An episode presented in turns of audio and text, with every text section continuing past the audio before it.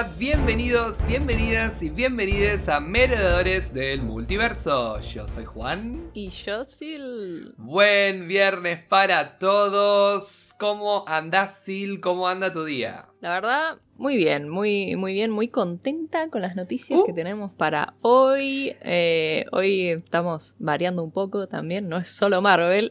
Sorpresas. Eh, sí, y además venimos del, del, review de Shang-Chi, que por si no se dieron cuenta, quedamos fascinados. Estuvimos hablando como por una hora y media. Ay, sí. es que, ¿cómo da para hablar, eh? de la película.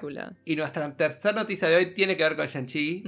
Y tiene que ver con una, otra película dentro de Marvel. Y bueno, ¿qué te parece si vamos de lleno con, con las noticias de hoy? Adelante. Bueno, la primera noticia que te traigo, que sí tiene que ver con el MCU es que aparentemente se especula que los hermanos Russo podrían llegar a volver en una futura película de Marvel, ¿no? Estos los Russo Brothers, que sabemos que fueron los directores de, bueno, de, Winter Soldier, pero particularmente los conocemos por su eh, pliegue, digamos, además de Civil War, pero de Infinity War y Endgame. Exacto. Que obviamente eh, ahí fueron, como se catapultaron al estrellato. Fue eh, supremo lo que hicieron, increíble. Y aparentemente se dice que está en tratativas, porque yo, yo tengo entendido que ellos iban a tener su, propia productora. Sí, sí, yo también. Eh, por fuera de Marvel, ¿no? Y como, bueno, ya está, se terminó el ciclo de Marvel. Claro. Pero aparentemente están en negociaciones para hacer un futuro crossover de eh, los personajes del universo cinematográfico de Marvel. Que, bueno, es lo que mejor hacen, ¿no? Exacto, claro. Y, Claramente. Porque algo que hicieron ellos en, Endgame y en, bueno, obviamente en Infinity War, es que pudieron contar tanto en tan poco mm, que introducir personajes, arcos, obviamente eh, va a ser muy difícil hacer review de esas películas.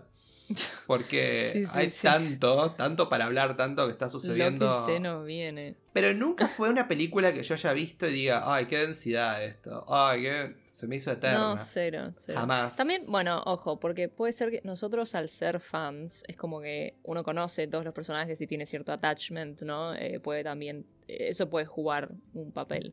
Pero, pero igual está muy bien logrado. Eso es algo muy difícil. O sea, como que. Y, la gente les dudaba de a momentos. Pero ¿sabes que hay mucha gente que empezó a ver Marvel por Infinity War? Eh, a mí me sorprendió eso. Como que gente fue a ver el cine, fue a ver Infinity War así de, la nada. Ah, bueno. Eh, bueno, ves, todavía, todavía más, todavía, un logro todavía más grande, o sea, lo que hicieron, porque... Sí. Y, escuché mucha gente en internet o, bueno, por la vida que, se engancharon con Marvel gracias a Infinity War. Que yo sé que gente fue a ver Infinity War y se puso a ver todas las películas para después ver Endgame. Claro. Eh, igual tuvieron un tiempito, como un año en el medio. Pero, pero nada, a mí la verdad eh, me impactó y, la verdad no, no, me puedo imaginar lo que puede llegar a venir. Eh, los fanáticos de los cómics hablan de que va a suceder un evento aparentemente próximamente en el MCU. Que, que en los cómics se llama Secret Wars. Que aparentemente es como que viene un sujeto todopoderoso, una entidad de, cuyo nombre desconozco, eh, lo tendría que buscar, pero es como un evento crossover en los cómics es como si fuera un, villano que lo que hace es juntar a, todos los superhéroes y villanos del universo de Marvel y los hace enfrentarse entre sí. ¿no? Es como unos Hunger Games. Sí, ¿no? del MCU. Le, vamos a decir President Snow ahora más a este villano. El President Snow, que, cuyo nombre no, no, no, no recuerdo, ¿eh? Eh, sí, va a lograr eso. Y con toda esta locura del multiverso y los planetas y el espacio y el piripipim, piripipom, lo veo muy plausible que pase en algún momento. Y la verdad, sí. Sí, y sobre todo que, que, vamos a tener a los cuatro fantásticos, viste, de vuelta el tema del espacio. Em, yo creo que, que, algo va a haber, ¿no? Este sujeto como que lo llevaba a un planeta y ahí los hacía como pelear entre ellos, ¿no? Entre el medio, bueno. Como si fuese tipo un coliseo, ¿viste? Como. Sí, y en los cómics también Doctor Doom, ¿viste? Eh, le roba como los poderes a este, esta entidad y después él te convierte como el, el anfitrión de, de las Secret Wars. Me gustaría verlo, Doctor Doom, ¿eh? Sí, yo creo que Doctor Doom va, va a dar que hablar cuando aparezca en el, en el MCU. Eh, ¿A vos te gustaría que sea el mismo actor que hizo Doom o que hagan todo un recast nuevo? Mm, a mí me gusta cuando, cuando usan eh, los casts originales. Si bien, o sea, si bien el, sería un reboot, eh, pero no sé, es lo mismo que digo con, las series de Marvel, ¿viste? Como que Jessica Jones, Daredevil, etcétera. Como que, por más de que no sean canon, técnicamente hablando, eh, no sé, me gusta que, traigan a los actores originales. Pero bueno, igual voy a estar con. No, no es algo que me afecte demasiado, la verdad que voy a estar contenta de cualquier manera. No, yo creo que estaría bueno, obviamente, tener, tener a alguien nuevo. Quizás Jessica Jones, Luke Cage, eh, Matt Murdock eh, son más contemporáneos en algún punto. Sí, son más frescos, o sea, los tenemos como más. Como que ya eh, creo que la primera película de los Cuatro Fantásticos, que me mata que ya hablamos de esto en el primer noti, pero eh, es como que es vintage. es vintage. Ya 20 años debe tener tu película, no sé. hay que ver. Pero no, no sé si van a usar el mismo cast, pero yo creo que. Nada, eso me encantaría. De verdad, volver a ver a los Cuatro Fantásticos eh, es una cosa que, que me emociona mucho. Y también emociona mucho a los fans porque algo re loco. Es como los X-Men, ¿no? Que también, ¿dónde están los X-Men? Eh, ¿Dónde están los Cuatro Fantásticos? Tanto los X-Men como los Cuatro Fantásticos tienen un rol tan preponderante como el que puede tener Capitán América o Iron Man. Totalmente. Y Spider-Man también. En el, sí, los Avengers, ¿no? Lo que es eh, Marvel. Eh, sobre todo el personaje, ¿no? De, de Storm, ¿no? Del señor fantástico. Que, que es tipo central, digamos, ¿no? En, todo lo, que tiene que ver con la toma de decisiones, ¿no? Eh, eh, en los cómics no es eh, Tony Stark el gran científico, ¿no? Son, son él, Hank Pym. entonces está, está bueno como volver a introducir personajes, más que necesitamos, ¿no? Si bien ahora lo tenemos a Bruce. sí, pero sí. necesitamos más alguien científicos. Tiene que, alguien tiene que, que sí, step up Además, Bruce, Bruce está muy conflictuado, basta. sí, sí, sí. No vamos a hablar de, nada, pero sí, eh, no, basta. Eh, igual lo vamos a ver en She-Hulk, que eso ya está confirmado. Así que vamos a tener un poco más de, background. De, que en realidad, no, viste que no pueden hacer películas de, de Hulk porque todavía tienen problemas con los derechos para hacer una película del solo. Entonces él va a seguir siendo un, personaje de reparto. Supporting character. Sí, sí, eh, lo hace muy bien. sí, además eh, Mark Ruffalo es, es, es, como si fuera encantadora la cámara. Es adorable. Y se lleva muy, bien muy con, querible, con todo el mundo. Entonces, eh, no hay problema que él siga apareciendo donde, donde, tiene que aparecer. Pero bueno, nada. ¿Volveremos a tener a los rusos? A mí me encantaría. Yo la verdad que sí, y más si es para algún proyecto de este calibre, ¿no? Del nivel de Infinity War Endgame. Yo no creo que ellos van a hacer una película, una película más. Yo creo que si vuelven, sobre todo, además va a ser, va a ser complicado porque van a tener que eh, cumplir con iguales o mayores expectativas, ¿no? Y sí. Se tuvo con, con Infinity War y, Endgame. Eh, hay que ver, siempre es peligroso eso, ¿no? Porque pueden volver y romperla o pueden volver y, Sí, yo la verdad que si fuese ellos, no sé si quizás me hubiese quedado, viste, con el éxito rotundo de Infinity War y Endgame y, retirarme con eso del, del, MCU, viste. Pero bueno, si ellos quieren y están dispuestos. Andás a ver la guita que hay involucrada también en claro, el medio. vale, olvídate. Y, y, bueno, también un poco este, este tema de querer superarse ellos, ellos mismos también debe, debe golpear fuerte. Así que bueno, estamos expectantes. Hay que ver qué puede llegar a pasar. próximas noticias, a ver. Eh, ¿Qué se filtra? Y más cuando eso va a ser para mí, estamos hablando de fase 5 todavía, ¿no? Sí. Más adelante. Yo creo que la fase 4 va a terminar en todo este lío del multiverso. Eh, cuando se, solucione. Y creo que todo lo que quede de, toda esta locura eh, va a ser lo que va a dar de cara a la fase 5, ¿no? Mm, de lo que llaman del MCU. Pero bueno, salimos del MCU por primera vez en, la historia del podcast, la corta historia del podcast. Y nos vamos a hablar de, dos proyectos eh, para los fans de los libros, de la fantasía. Hay dos proyectos que están como ahora muy de moda, que se está hablando mucho. Y sí, Eh, pues están próximos a, a salir, ¿no? que, que fueron muy importantes para lo que es la comunidad de, de- de lectores de fantasía, ¿no? Pero que no era muy Bueno, todavía- la comunidad nerd, en realidad, también. Pero es como otro lado de. no es tan la- de la mainstream, es más niche, digamos. Puede Eh, ser, puede ser. En la comunidad geek. ¿Y cuáles son? Sí, contanos un poco de estos dos Y- proyectos que están dando que hablar. Tenemos, tenemos primero Dune, eh, la película de Denis Villeneuve, Villeneuve, no sé cómo se dice el nombre, pero es el, bueno, el director de Blade Runner, ¿no? La última de Blade Runner y Sí. de Arrival. Eh, tremendo director, la verdad que a mí me encanta, por lo menos.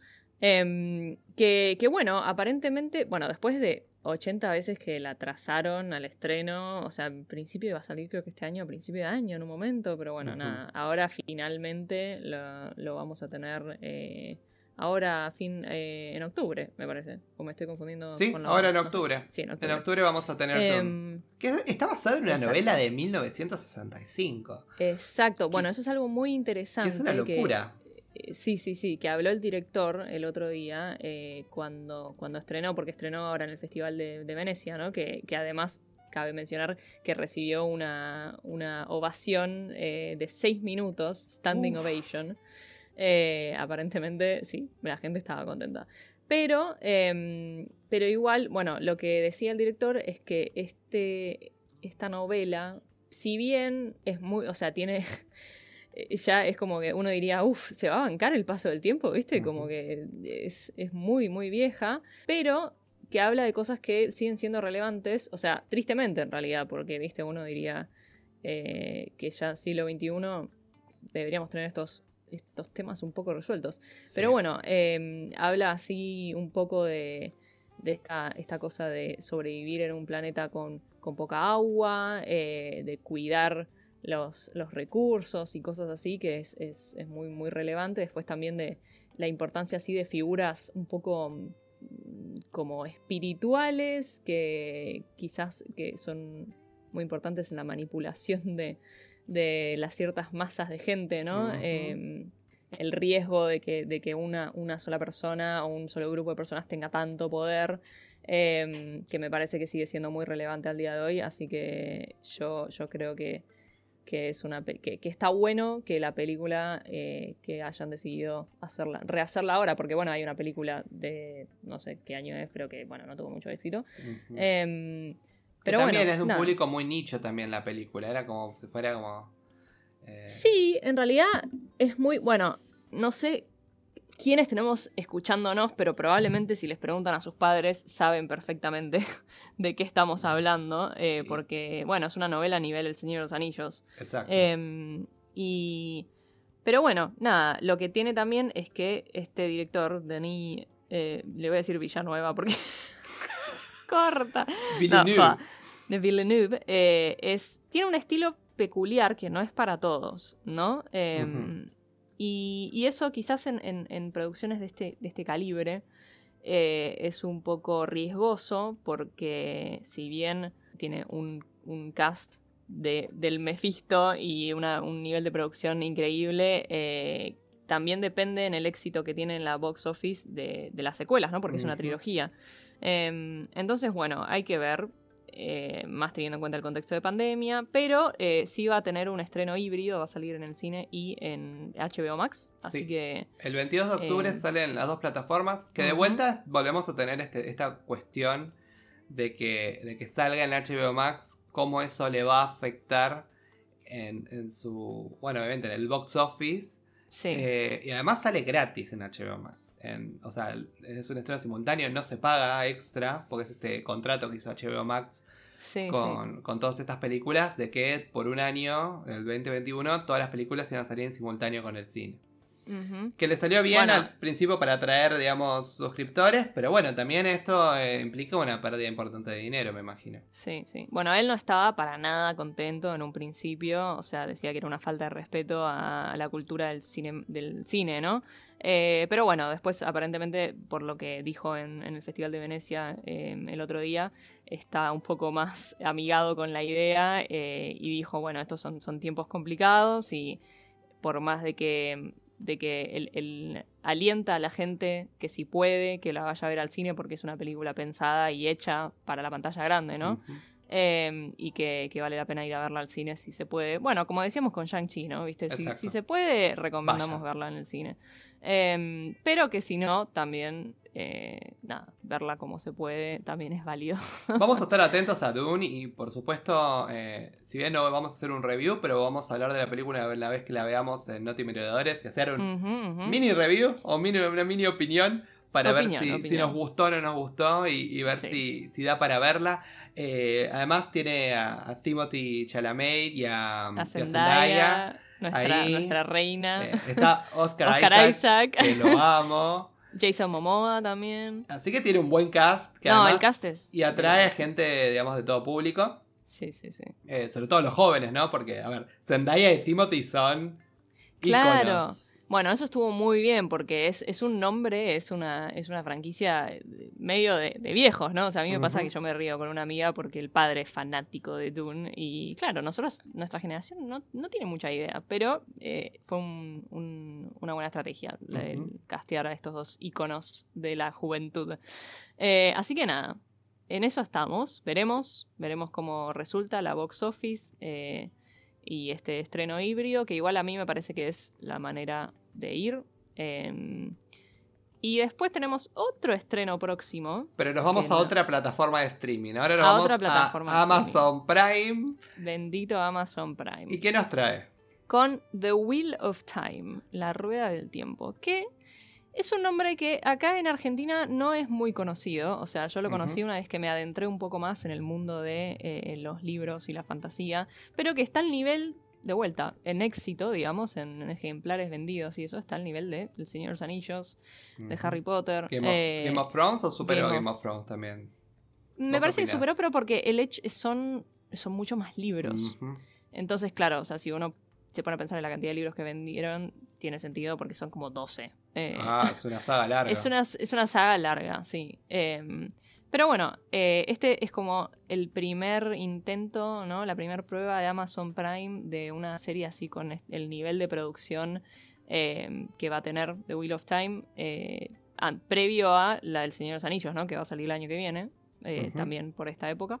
Em, pero los fans de The Wheel of Time, entre, entre los que está uno de los youtubers que nos gusta a nosotros, Daniel Green, están muy contentos. Están muy contentos con cómo, cómo se viene la cosa. El tráiler tiene mucha pinta. O sea, a mí me gusta mucho la, estética esta de medio como fantasía, medio medieval. Eh, es una mezcla este entre fantasía, es verdad. Es como. yo cuando lo vi me, me, dio un poco esa impresión. Porque es. Es más el Señor de los Anillos que Game of Thrones, creo. Eh, sí y no, porque el Señor de los Anillos es más medieval en la estética y esto tiene, más colores. Sí, sí, sí, tiene, tiene más... variedad. A mí lo que yo tengo entendido es que también tiene mucha variedad así como de culturas, ah. eh, culturas que son exclusivas a este universo, ¿no? O sea, que fueron creadas por el autor, pero que eso está, está bueno. Em, y después, bueno, la tenemos a Rosamund Pike eh, como Moraine, que es, como el, el, ah, Gandalf, digamos. La amo diosa haciendo su magia ahí toda poderosa. Así que, así que bueno, yo por lo menos eh, no puedo esperar a ver cómo sale. Yo estoy ansioso por verla, sobre todo por el, por el hype que hay alrededor. Si bien soy un poco eh, limitado en mi conocimiento de literatura fantástica, leí un par de cosas, pero siempre escuché cosas buenas de Wheel of Time y la gente que le gusta, le gusta mucho. Sí, sí, es verdad. Entonces, nada, no puedo esperar para, para poder ver la serie. Eh, de la cual también hablaremos también un poquitito. Sí, sí, sí, sí. Vamos a, ir creándoles nuestras. Porque si nos gusta, se van a enterar.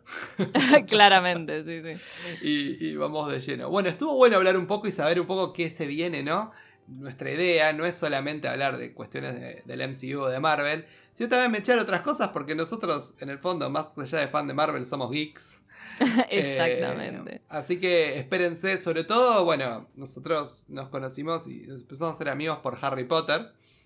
Eh, amamos Bueno, obviamente. Claro, no sé si mucha gente Harry entiende la referencia de merodeadores, ¿no? Pero bueno, Ah. es de- viene de ahí. De ahí venimos, somos los merodeadores, somos James y Sirius, ¿no? Eh, sí, Sí, exactamente. sí, sí.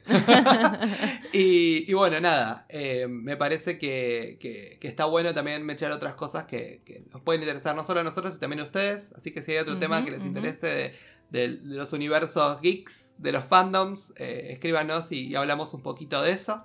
Pero bueno, Sí, sí. Salimos de, de la literatura fantástica y volvemos Último a- segmento. a nuestro, a nuestro, Nuestro universo amado. de superhéroes. Si bien no vamos a hablar del MCU, vamos a hablar de Marvel, porque podés creer, oh, había tanta especulación, decían van a retrasar Venom, eh, no, va, no va a salir este año al final, porque Sony no le tenía fe de cómo le podía llegar a ir. Venom una película, la, por lo menos la 1, muy divisiva, hay gente que le gusta, hay gente que la odia. Para mí es una película que no es buena, pero que es entretenida. Si tuvieras Sí, que a mí me, resolverlo. me como- me re divirtió. a mí me gusta Venom, me cae de risa. eh, está, O sea, no te digo que es una obra de arte la película, pero es divertida. pero es, es pochoclera, es tipo una película Sí, sentás, la ves, es divertida, está buena. Sí, sí, sí. Obviamente le falta un poco la mítica, la mística, digamos, que tienen eh, la- las películas del MCU, pero eh, es divertida, es entretenida, está buena para sí, verla. Eh, y bueno, y ahora viene el Let There Be Carnage, que vamos a ver a ver qué, qué nos propone. Y, y resulta que Que vimos todo el es- tráiler el otro día en el cine. Lo nosotros. vimos en el cine.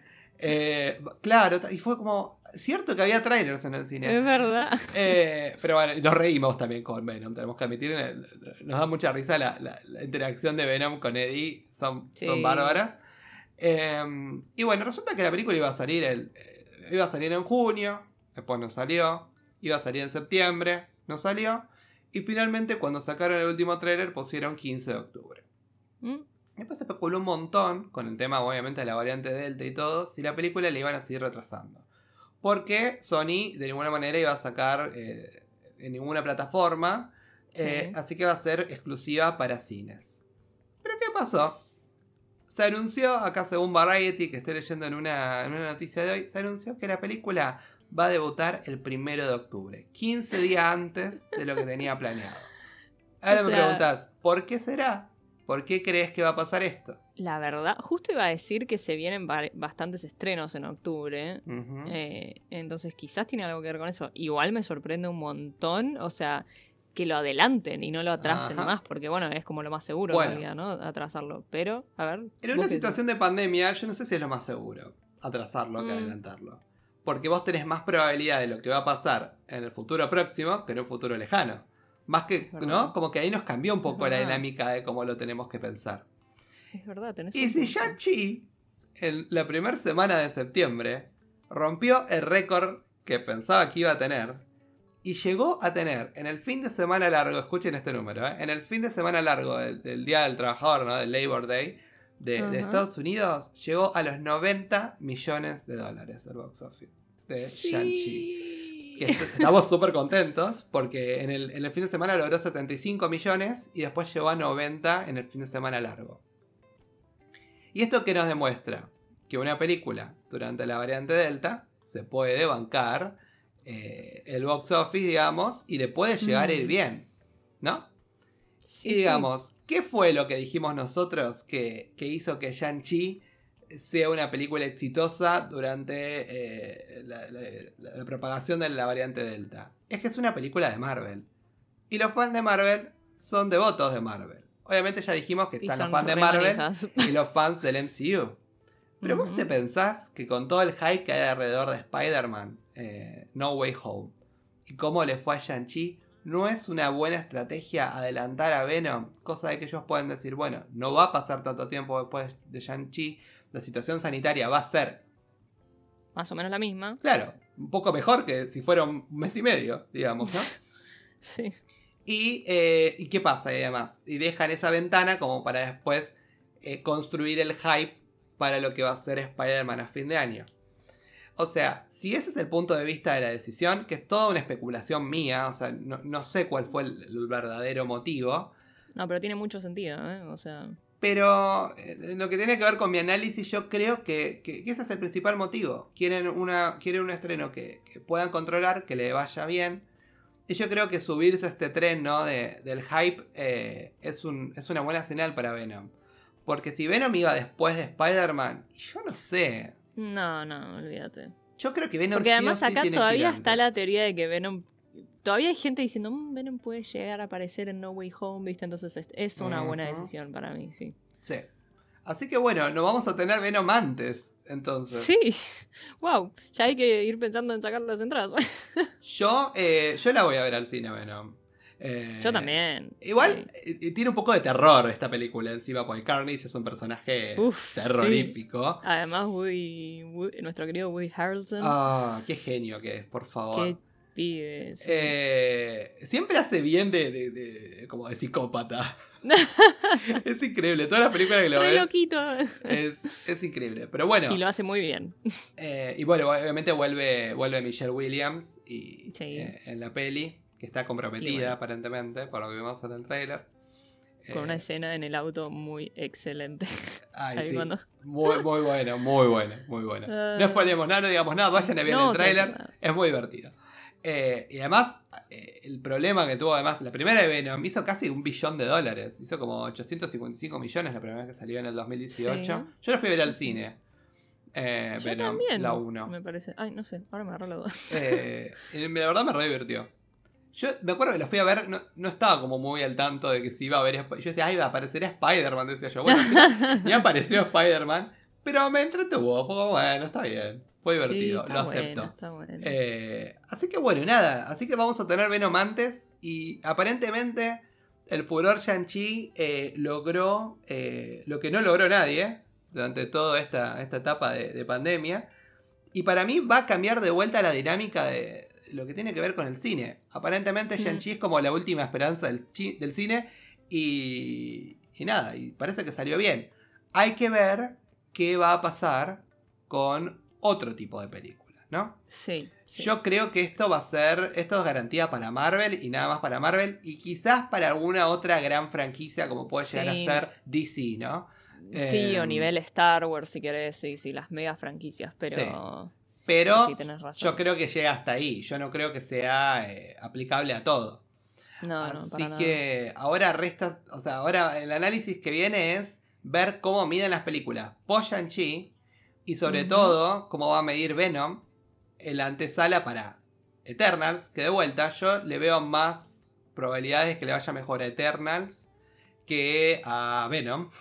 Pero Sí, sí. eh, más que nada porque, de vuelta, siempre pasa lo mismo. El, el MCU es como un bloque y es como que todos necesitamos ver todo lo que está pasando. sí, y esto sí, de que si bien es Marvel y lo queremos y todo, pero que está un poco como en la Está tangente. colgado ahí. Está como en la tangente, es un poco difícil, como es más, eh, llama un poco menos, quizás ir a verlo como no es tan, entre comillas, necesario para entender este universo. Entonces, eh, eh, nos falta ver cómo le va a ir a Venom, cómo le va a ir a Eternals y sobre todo cómo le va a ir a Spider-Man. Para mí Spider-Man rompe récords, pero Ah, olvídate. Absolutamente. Sí, yo no le tengo ninguna duda. la Sí. gente va a pasar el día de Navidad viendo Spider-Man porque se estrena el Literal. 16 de diciembre, creo, y es como bien a fin de año. eh, lo cual es una gran apuesta para una peli. Pero yo creo que Spider-Man ya con el nombre nos convence. Olvídate, sí. ¿Vos estás nada. hypeada entonces por Venom? Sí, a mí me divierte. O sea, eh, me gusta el, el pochoclerismo de, de Eddie y Venom. La, la verdad que me divierte. Le tenemos que dedicar, le queremos dedicar un, un ratito de Noti Meredores para hacer un mini review Cuando de la Venom. veamos, sí. sí, Cuando sí, la sí. veamos. eh, no, sé- no, no creo que hagamos un review porque justamente está como fuera un poco de- del MCU. Pero vale la pena que le hagamos un, una mención. comentario. Un mención, un comentario, ¿no? Eh, ya, ve- ya nos veo que vamos a hacer review de todas las películas que veamos en el medio que no tengan nada que ver con Marvel y va a ser todo un lío. Vamos a tener un podcast eh, de un capítulo todos los días de la semana y no, Vamos, a, no vamos a tener vida. Eh, bueno, porque nosotros... ¿Cómo? ¿Qué, qué decís? Nosotros tenemos un montón de vida. Ajá. bueno, pero cabe destacar que nosotros hacemos esto porque nos gusta, porque nos Ah, sí, sí, sí, divierte. por supuesto. No es nuestro trabajo, es un pasatiempo, un hobby. Y bueno, agradecemos a todos los que nos están escuchando. Eh, si tienen alguna idea, alguna sugerencia, algo, por favor escríbanos en Instagram, arroba meredores del multiverso. Ujú, y- Nuestros DMs están abiertos. Exacto, ahí tienen el Linktree, pueden encontrarnos en todas las plataformas. Ahora sobre todo nos pueden escuchar en Spotify. Eh, ya vamos- iremos sumando. Está Google Podcast también, si alguien lo usa. Eh, ahí vi que nos están sumando otras, otras plataformas, pero bueno, cuando estemos, en, cuando estemos en Apple les vamos a decir. Apple, Apple va a tardar. Apple todavía no. Apple es se exigente, se va a hacer desear. Así que bueno, ahora concluimos un nuevo episodio de Noti Merodeadores y nos Un gusto. estamos viendo el miércoles. Sí, nos vemos la próxima. Nos vemos la próxima. Un gustazo. Chau, chau, chau a todos. Adiós. Nos vemos.